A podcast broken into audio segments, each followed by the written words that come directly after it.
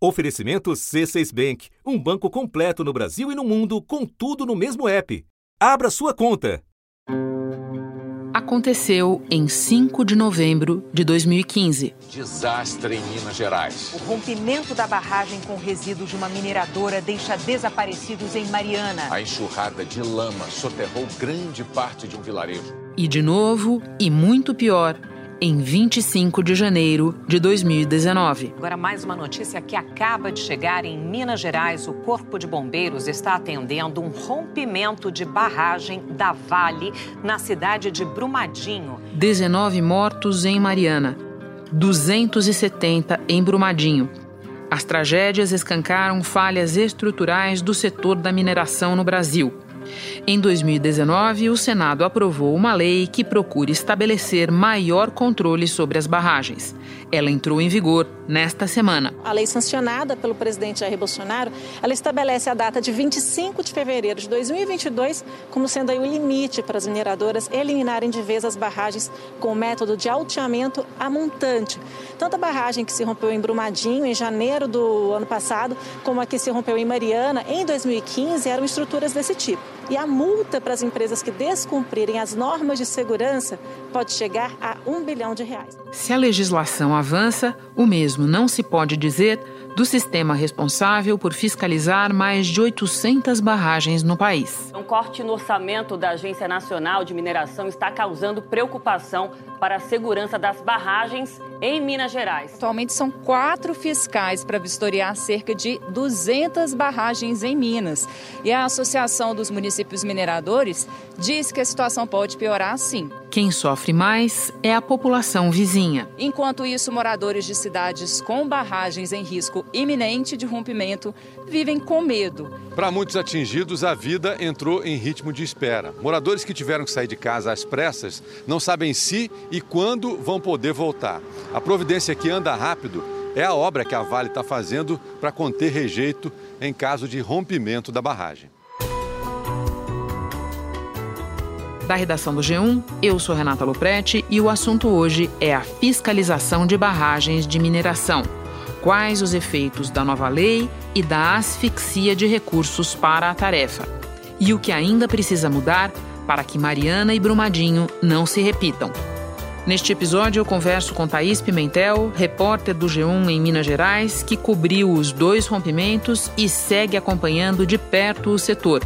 Depois falo com o engenheiro Bruno Milanês, doutor em política ambiental pela Lincoln University da Nova Zelândia e professor do Departamento de Engenharia de Produção e Mecânica da Universidade Federal de Juiz de Fora.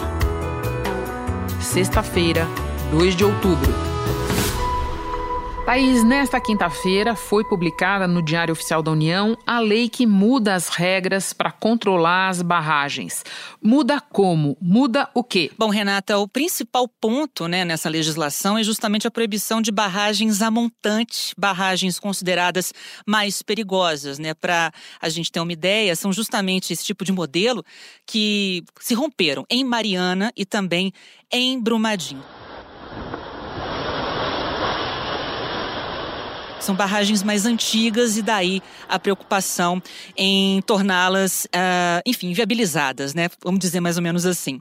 Bom, o projeto também estabelece um valor de multa caso as empresas, né, as mineradoras, descumpram as normas de segurança. Esse valor acabou ficando em um bilhão de reais, mas antes a ideia era que chegasse até 10 bilhões de reais. Né? Essa proposta chegou a ser aprovada pelo Senado, o valor foi reduzido na Câmara e, em seguida, o Senado aprovou essa mudança. Né? Até o ex-governador aqui de Minas Gerais, Antônio Anastasia, hoje senador pelo PSD, defendeu a manutenção desse valor máximo de um bilhão, porque, porque segundo ele, né, as mineradoras não teriam condição, uh, talvez, de pagar esse montante de 10 bilhões de reais. A Justiça homologou um acordo entre a Advocacia Geral da União e a mineradora Vale para o pagamento de 250 milhões de reais em multas ambientais pelo rompimento da barragem em Brumadinho. 100 milhões serão usados em projetos de saneamento básico, manejo de resíduos sólidos e em áreas urbanas em Minas. A Fundação Renova, responsável pela recuperação dos danos provocados pelo rompimento da mineradora Samarco em Mariana, vai pagar 860 milhões de reais como compensação aos governos de Minas e do Espírito Santo e a 38 prefeituras dos dois estados. A Fundação Renova declarou que depositou 480 milhões de reais e vai pagar o restante em até 12 meses. É, a gente chega na terceira, terceira etapa aqui, nesse terceiro ponto da, da lei sancionada, que é justamente mudanças nas regras de fiscalização. Na realidade, não são grandes mudanças, né, Renata? Basicamente, alterar alguns dispositivos aí sobre fiscalização de barragens. Um deles é que os órgãos fiscalizadores devem dar ciência ao órgão de proteção e defesa civil quando quando constatarem a necessidade de medidas emergenciais em relação à segurança das barragens. Lembrando que quem fazia isso eram as próprias mineradoras. As mineradoras é que avisavam a Defesa Civil sobre alguma anormalidade nas estruturas. Outro ponto é que a fiscalização já seja baseada em análise documental, vistorias técnicas, enfim, todos, todo um protocolo aí uh, que deve ser feito por esses órgãos para que se chegue a esse laudo de vistoria das estruturas. País, pelo que você está explicando, explicando, o sentido dessa lei é reafirmar o imperativo da fiscalização. Então vamos lá para a vida real ver quais são as condições para fiscalizar. Eu começo falando de recursos. Como é que anda a disponibilidade de recursos para fiscalizar as mais de 800 barragens de mineração que nós temos no país? Bom, Renata, muito mal, né? A Agência Nacional de Mineração foi criada há cerca de dois anos para substituir a antiga DNPM e quando ela foi criada, a ideia era que 7% dos royalties da mineração fossem justamente para é, esse órgão, né, para essa entidade, para que ela pudesse se manter e fazer o seu trabalho. Porém, isso não acontece. Em 2019, para se ter uma ideia, foram arrecadados aí 4 bilhões e meio de reais e a agência deveria ter recebido pouco mais de 315 milhões, mas foram previstos 67 milhões. E isso também assusta muito os municípios mineradores aqui em Minas Gerais porque eles temem o seguinte: há uma previsão uh, de que esse orçamento caia no que vem para 61 milhões de reais. A ANM diz que precisaria aí de um orçamento de 156 milhões, mas enfim, um número muito menor. E também há uma expectativa, né, aliás, um temor também desses municípios, é de que os fiscais acabem não tendo condições de fazerem o seu trabalho. E daí o temor aumenta, né? Porque ninguém quer ter uma tragédia no seu município, como aconteceu em Mariana e também em Brumadinho. Bom, de recursos orçamentários, vamos para recursos humanos. A agência tem 16 servidores para fiscalizar 800 barragens no país. É sério isso, Thaís? é, é assustador, né, Renata? Pois é. E olha só, dos 16 em atividade hoje, 10 estão afastados por serem grupo de risco para a Covid-19. E aqui em Minas Gerais, né, o estado minerador por excelência e por origem aí, a gente tem seis fiscais, quatro deles em atividade, porque dois também estão afastados pela mesma situação, que é justamente estão em grupo de risco para a Covid-19. São quatro fiscais para vistoriarem 364 barragens aqui no estado, viu, Renata? Thaís, de volta à questão dos recursos. Toda vez que a gente fala na falta de recursos, a gente pensa imediatamente no governo federal. Agora, tem as outras esferas de governo. Como é que está a questão dos recursos no orçamento de Minas Gerais, que é o estado mais importante nessa discussão? Em 2019, né, o ano que aconteceu a barragem de Brumadinho, o governo de Minas Gerais repassou apenas 38% de uma verba prevista por lei para as ações de fiscalização. Essa verba vem de uma taxa que mineradoras são obrigadas a pagar e depois que houve a situação em Mariana, por lei, 100% desse valor deveria ir para os órgãos fiscais e ambientais aqui no estado, o que não aconteceu ano passado, né, 38% apenas repassados aí.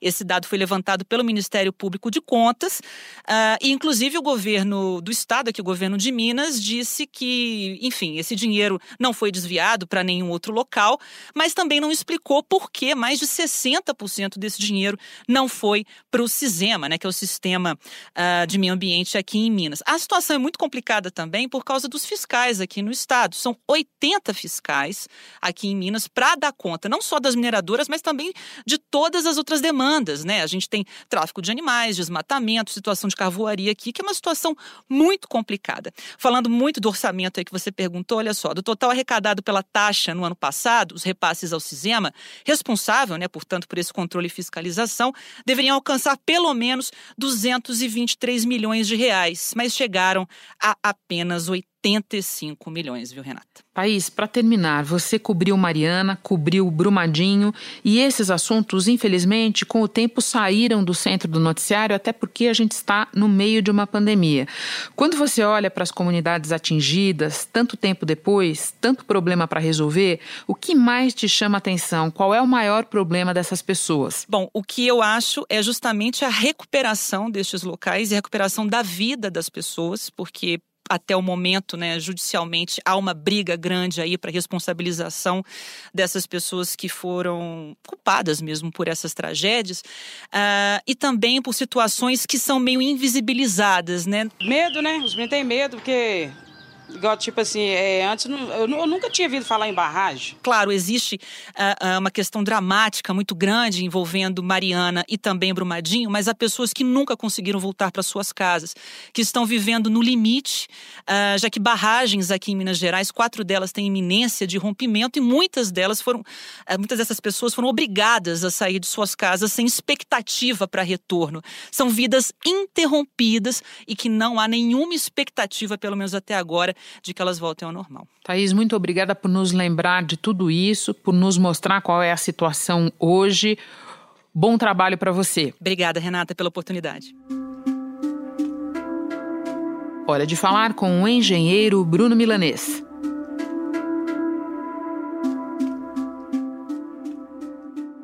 Bruno, Mariana e depois, em escala ainda maior, Brumadinho despertaram o interesse da sociedade para a situação das barragens no país. Na tua avaliação, qual é o tamanho do nosso risco hoje? Bom, Renata, é, a gente tem que entender que depois do rompimento, particularmente depois do rompimento em Brumadinho, houve uma movimentação, alguma movimentação dos órgãos de controle, né, particularmente da Agência Nacional de Mineração, a ANM né? Numa resolução de 2019, a gente teve alguns avanços que, embora sejam pontuais, foram muito significativos, né? como, por exemplo, a proibição de barragens a montante, que foi o tipo de barragem que rompeu tanto em Brumadinho quanto em Mariana, a definição de alguns parâmetros de segurança objetivos que, que diminuiu a discricionalidade dos engenheiros ao definir o padrão de segurança, né? mas existe uma série de pontos que ainda ficaram em aberto. Então, por isso que a gente não pode ficar tranquilo e dizer que a gestão de barragens hoje em dia é totalmente segura no Brasil. Entendo. É, a gente tem problemas como, por exemplo, as barragens que estão abandonadas, a gente tem as pessoas que moram a jusante, quer dizer, abaixo dessas barragens, e continuam sob algum risco. Lembrando que, embora as barragens a jusante, né, que foram proibidas, tenham um risco maior, qualquer barragem oferece um, um, um grau significativo de risco se ela não for bem gerida e bem mantida. Então dá para pensar que a gente tem né, situações, situações de risco bem consideráveis no país. Atualmente, 34 barragens em Minas estão em nível 1, quando não é preciso retirar moradores das áreas de risco. Sete estão em nível 2, com planos de evacuação em prática, Outras quatro seguem em nível 3, com risco iminente de rompimento. As barragens B3 e B4 em Nova Lima são da MBR, risco mais alto de rompimento. Tem a Sul Superior, de Barão de Cocais, que também é da Vale, e a Forquilha 1 e Forquilha 3 em Ouro Preto, ambas da Vale. Essas todas aí têm risco máximo de rompimento. As barragens a montante elas usam uma forma construtiva em que a barragem ela cresce em direção ao rejeito. Lembrando que o rejeito é uma, tem uma forma um pouco de lama mais densa, então para como base, é uma base instável. Por isso que a barragem ela tem que ter uma, uma situação de controle muito mais rigorosa. Já jusante, toda a estrutura da barragem fica em cima de terra compactada ou rochas. Então, as, mesmo a chance de alguma falha grave ou catastrófica tende a ser menor, embora não seja é, impossível de ocorrer. Bruno, nesta quinta-feira, a Agência Nacional de Mineração, da qual você falava há pouco, publicou o relatório do semestre das declarações de condição de estabilidade das nossas barragens. Você pode nos explicar que relatório é esse e o que ele revela sobre o quadro que você começou a descrever? Bom, nesse relatório, semestralmente, né, a ANM faz uma, uma campanha de coleta do, da situação das barragens no país. Então, auditores contratados e escolhidos pelas mineradores, mineradoras vão aos locais das barragens, examinam os documentos técnicos, fazem vistorias e emitem laudo. Nesse laudo, eles podem dizer: eu atesto que essa barragem é estável, ou eu não tive informação suficiente para atestar nada, ou eu não vou atestar que essa barragem seja estável. Né? Então ele enfrenta, encontra dados que não garantem a ele que aquela barragem não tenha um risco considerável de, de ter alguma falha. E o que a gente vê acontecer ao longo do tempo, infelizmente, é um aumento do número de barragens cuja estabilidade não é atestada pelo auditor. Então, se no ano passado, em setembro, eram 21 barragens nessa condição, nesse ano já foram 38, quase dobrou o número de barragens sem a, sem a garantia de estabilidade pelo auditor. Tem 30, 30 fiscais para 841 barragens. Sobrevive com 7% do repasse dos royalties da mineração no Brasil. E esse repasse ainda não vem acontecendo de acordo com a denúncia da AMIG, que é a Associação desses Municípios Mineiros. Então, isso mostra que, apesar de haver alguma fiscalização, não está havendo o efetivo controle e a, e a, mitigação dessa falta de estabilidade. Então vamos tentar descobrir o que, que falta para haver uma fiscalização mais efetiva. Quais são os principais problemas que essa fiscalização melhor teria que atacar, Bruno? A gente tem que entender, em primeiro lugar, que é, o órgão responsável por essa, pela fiscalização é a Agência Nacional de Mineração, que é uma, um órgão subfinanciado. Né? Então ela não tem capacidade técnica. Muito do que ela faz é fiscalização de papel, ela recebe esses laudos feitos pelos auditores das mineradoras e avalia esse material.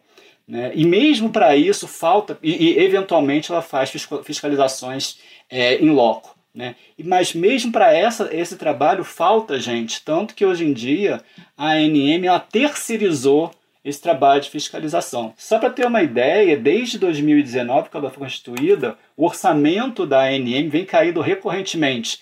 Né, de, 19, de 18 para 19 ele foi diminuído em 60%, comparando o DNPM, antigo Departamento de Produção Mineral, que virou depois a ANM. De 2019 para 20 ele cai é, em, 10, em 8% e agora a previsão para 2021 é cair mais 7%.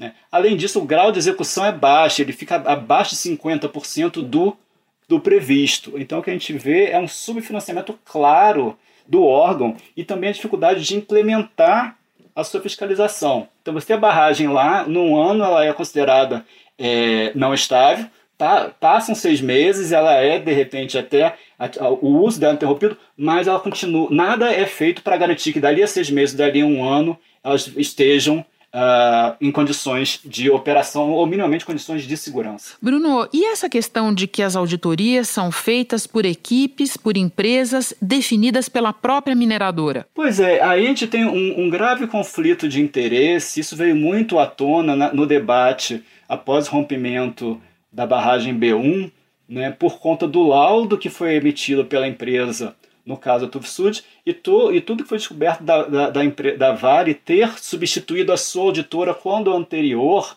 disse que não daria o laudo. Então, a relação de, de poder e a, da mineradora sobre as auditoras é muito grande. A pressão sobre os auditores é muito grande. Então, é problemático você permitir que as empresas possam selecionar, escolher, no final das contas, quem vai lhe dar o laudo, e não necessariamente quem vai avaliar a sua barragem. E aí a gente tem um nó. Existe a discussão sobre transferir a responsabilidade da escolha, por exemplo, para a ANM. seja por sorteio, seja por rodízio, seja por quaisquer métodos, onde a empresa ainda seria responsável pelo pagamento, mas ela perderia esse poder de escolher a, a, a auditora que mais a convém. Tanto a barragem de Fundão e Mariana, que caiu, rompeu em 2015, quanto a barragem B1 em Brumadinho, que rompeu em 2019, tinham laudo de estabilidade. Então, os auditores aferiram que elas eram seguras. E mesmo assim, elas vieram romper menos de seis meses depois do, da, da geração desses laudos. Bom, você está deixando claro que o conflito de interesse existe. Agora, pelo menos, a atitude de quem assina os laudos mudou depois de Mariana e de Brumadinho, Bruno? Eu imagino que sim. Eu acho que a, toda a comunidade da engenharia de Minas e da geotecnia ficou atenta para o risco inerente à atividade, à, à, à, à construção de barragens mas acho que o risco é, é a, gente, nós como sociedade, dependermos da boa vontade, da boa fé de, desse engenheiro ou daquele. Né? Acho que quem tem que regular a segurança da população é o Estado. Quem tem que garantir a segurança da população é o Estado. E não um engenheiro que, por mais que você tenha muitos engenheiros competentes, comprometidos, se você tiver um engenheiro no lugar errado, na hora errada, você pode ter um novo desastre como esse que já aconteceram. Bruno, para terminar, você sempre diz que é preciso haver uma mudança de mentalidade nessa matéria. Eu te pergunto, que mudança? Em que direção? Uma coisa que a gente tem que entender, Renata, é que o, o rompimento de barragens é um elemento estrutural da atividade mineral. Se a gente pega só o estado de Minas Gerais, do ano de 2000 para cá, nesses últimos 20 anos, foi um rompimento a cada dois anos e meio. No, a gente, o Brasil durante muito tempo fechou os olhos para isso. É, Fundão nos, nos, alertou, mas a gente ainda trata essa questão como um evento fortuito. Não, as barragens elas têm um risco real de romper e a gente tem que se preparar para isso. Né? A gente precisa de estruturas que forcem, estruturas legais, institucionais, que forcem as mineradoras a adotar outras tecnologias, que muitas estão disponíveis. Né? A barragem não é, não é a única tecnologia, a única alternativa, porém ela é mais barata. Então o que a gente tem que entender é que enquanto os mineradores optarem por isso, o que elas estão fazendo é transferindo para a sociedade né, o custo que seria delas. Bruno, muito obrigada pelas explicações todas. Bom trabalho para você. Muito obrigado, Renato. Bom trabalho para você também cabe à Agência Nacional de Mineração reunir dados sobre a situação das barragens no país.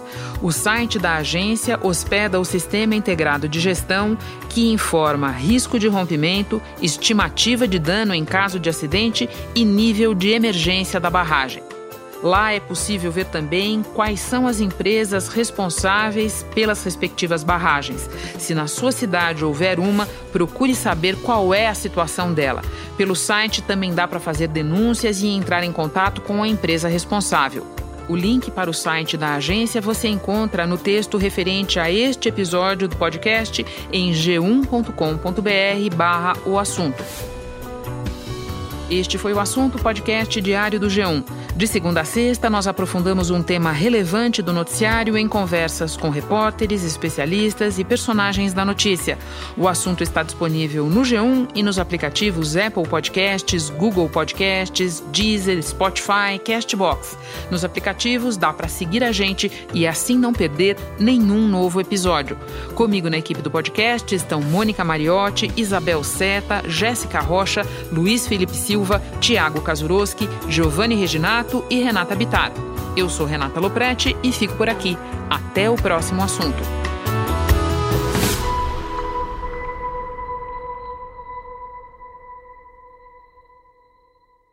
Você no topo da experiência financeira que um banco pode oferecer. Escolha um banco completo no Brasil e em qualquer lugar do mundo. Abra sua conta no C6 Bank.